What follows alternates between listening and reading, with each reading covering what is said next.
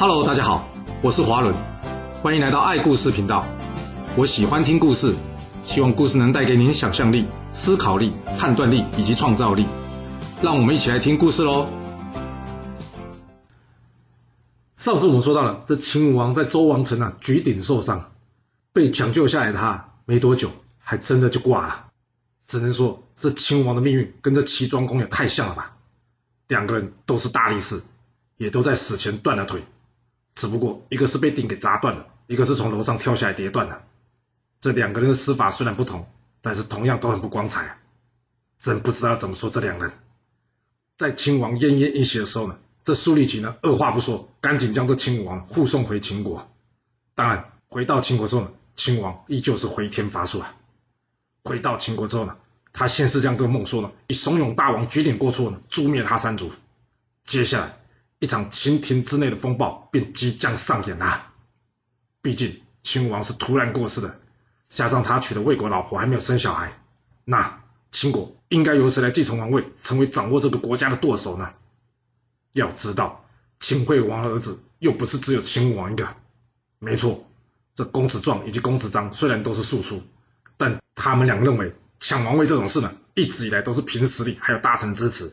至于是嫡子还是庶出，那都只是一种说法了。啊，说是这么说了，但嫡子在礼法上还算是名正言顺的继承人，怎么说就是比他们两个有利啊。所以这芈八子，也就是芈月啊，在一听到秦武王死在王城的消息之后啊，他立刻派人通知赵国。而这赵武灵王果然很灵啊，在收到消息之后，立刻派大臣赵固前往这燕国去迎接并护送正在燕国当人质的这个嬴稷，也就是芈月的儿子啊，前往秦国。他要来个抢头香，当永历新任秦王的第一人呐、还记得我们前面说过，这甘茂要将攻打宜阳的功劳都给这向寿吗？当时听到这个话的时候，有没有觉得很奇怪？这王后又不是芈月，甘茂干嘛这么巴结他？他要巴结，应该是巴结秦惠文后吧？相信甘茂当初已经看出这芈月是狠角色啊！那既然这样，他当然不想押宝一边，免得将来倒霉啊！没错，永远要想着下一步啊！所谓天有不测风云啊，谁会算到年轻力壮的秦王会仅在位四年就挂了？那大臣们应该选择哪一边呢？选边，那你就容易选错边。所以最好的方法就是怎么样？站旁边了。要知道，这嬴稷可是芈月的儿子，而且还是嫡子呢。按照礼法，他可是王位继承顺序的第一人。稍微有点用心大臣，谁看不出来芈月是个狠角色啊？所以大家只要吃瓜就好了，剩下来就交给他们家自己处理就可以了。前面说过，抢王位这种事，凭的是实力。那嬴稷有实力啊？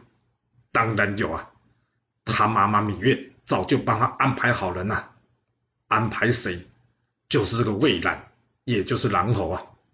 这魏兰可是芈月同母异父的弟弟啊。换句话说，也可以算是嬴稷的舅舅了，也就是他是自己人呐。早在秦惠文君时呢，芈月就已经安排着魏冉出任官职，而魏冉的表现也不错，所以呢，他逐渐获得重用而掌握兵权。这内有掌握兵权的魏冉，外有赵灵王督队，这一场秦国王位的抢夺大战就这样正式开打啦。这公子壮跟公子雍呢，显然不是魏冉的对手啊，加上他们名不正言不顺，所以呢。这场史称季军之乱的秦国宫廷之变啊，很快的就被这魏冉给平定了下来。魏冉杀了公子壮、公子雍，他最后连这秦惠文后都没放过，一并诛杀，充分展现了“最是无情帝王家”这一句话。就这样，嬴稷顺利登上王座，是为秦昭襄王。这秦昭襄王继位之后呢，这芈月跟大家说：“哎，这大王太年轻了，所以呢，我会协助他共同辅政。”而芈月将自己呢称为宣太后。说实话啦，秦昭襄王当时并不年轻诶，他那时候也已经十九岁了。不过妈妈说你年轻就年轻，听妈妈的话，不要有理由。就这样，秦昭襄王虽然继位，但这朝政呢实际上是由宣太后把持。哇，这可是史上女子干政的第一人吧？不过历史没有这么写，历史有写的是芈月。是史上第一位太后，秦宣太后。那秦昭襄王即位之后，秦国会有什么样的变化呢？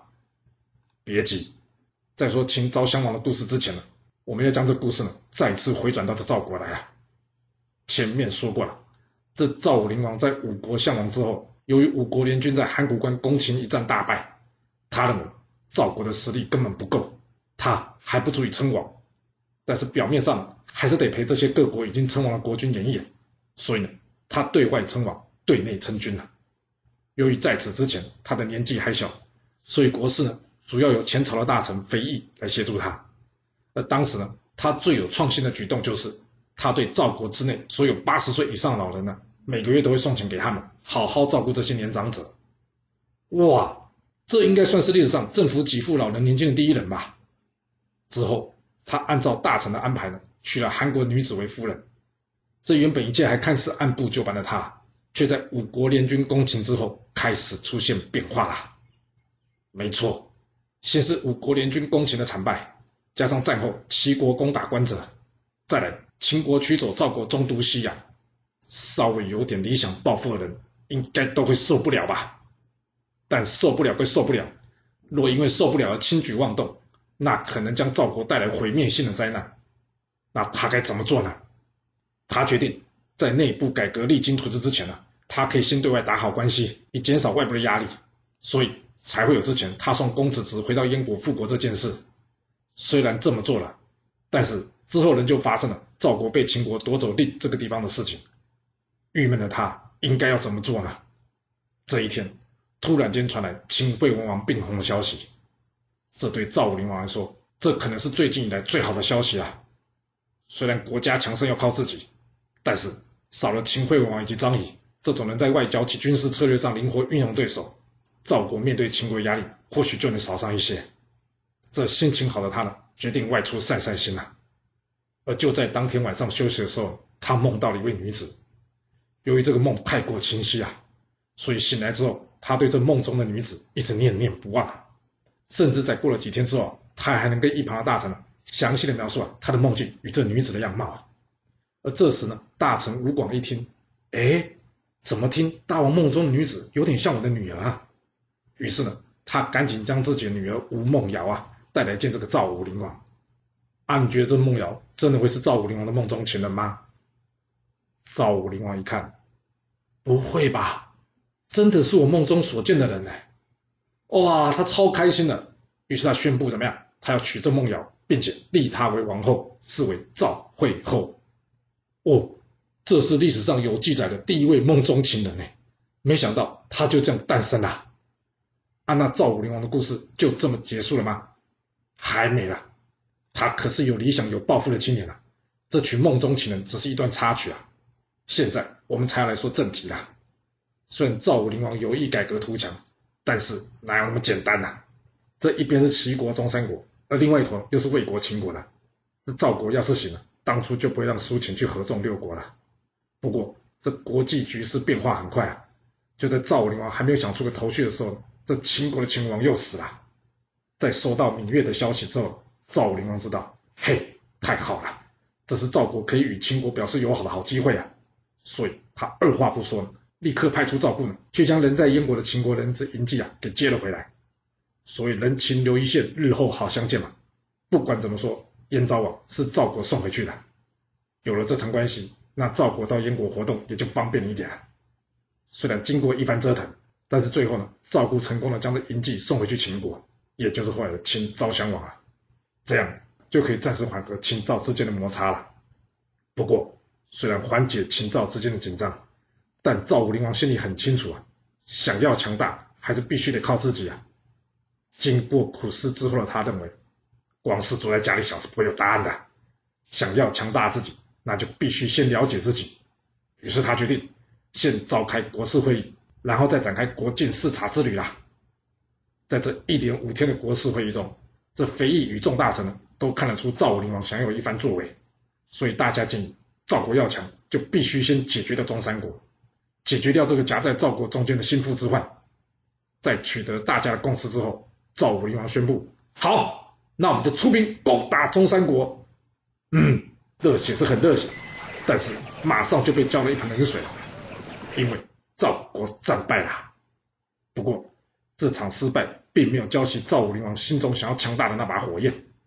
战败之后的他决定依照计划来个国境考察，扣掉他已经知道的东边以及南边，赵武灵王这次是前往赵国国境的西方以及北方。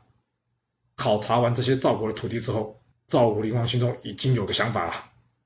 回去之后，他把大臣楼缓叫来，他跟楼缓说：“这赵国虽然有漳水、浮水天险，也对外修筑长城，但是目前有中山国在赵国的心腹之地，另外北有燕国，东有胡。”至于西边，只有灵狐、楼烦、秦、韩等国。赵国的人口就这么多，士兵也就这么多。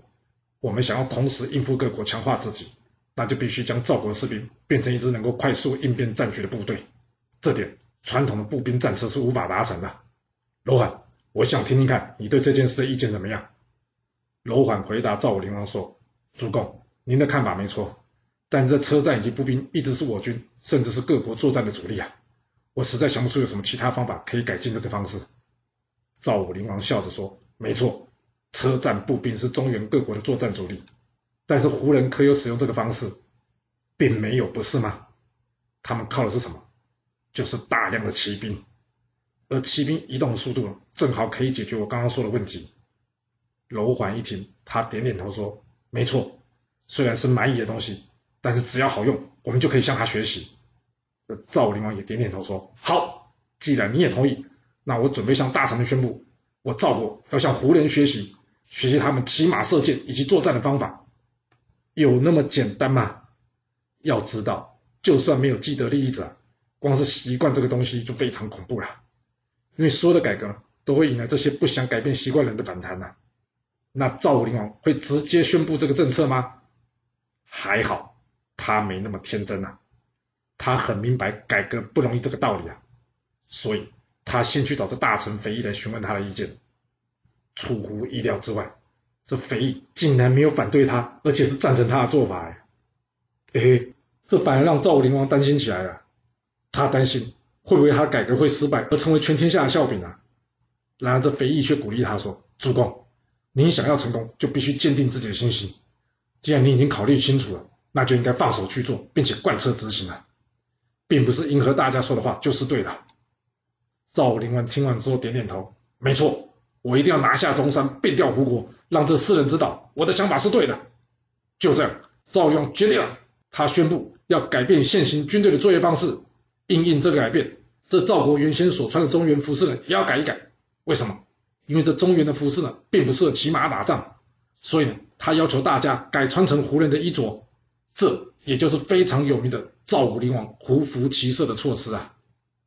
啊，那群臣会买单吗？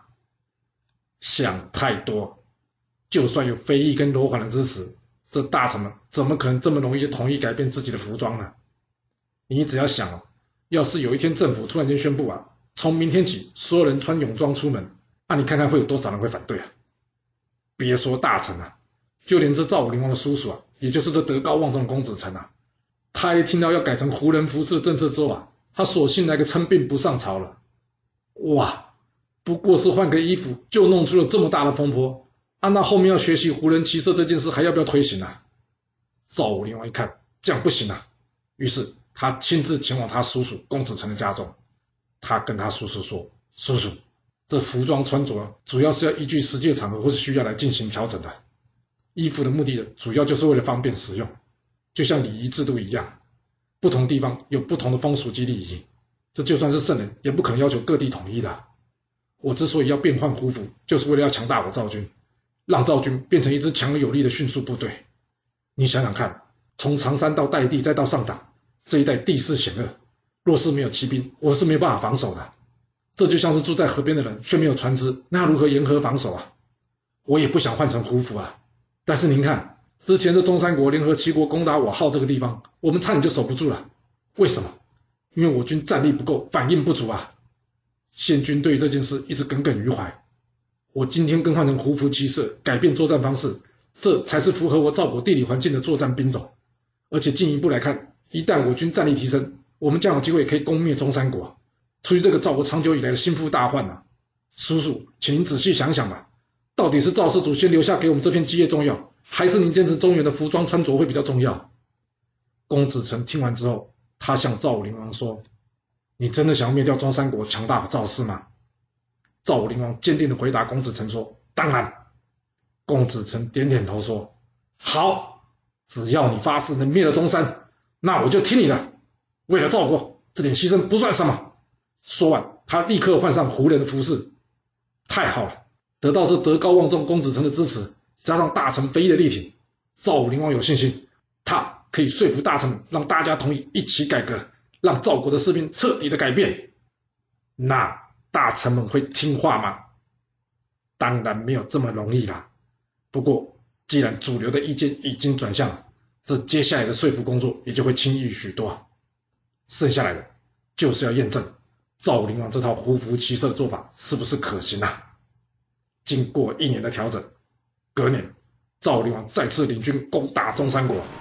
这次赵军直接攻进中山国境内的宁家，不过之后在中山国的反扑之下撤退。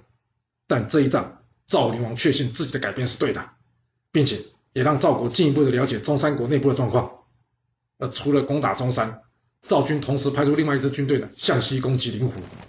这赵军一路深入至渝中，也就是到了现在甘肃省兰州市啊。这赵军大败灵湖，灵湖王兵败献马请和，这可让赵灵王吃下定心丸了。没错，有这样的机动部队，赵国的军事力量的确大幅提升了。接下来就是要完成他的梦想以及他的誓言，也就是攻灭中山国。赵武灵王知道，赵国想要独立拿下中山国并不容易，尤其是。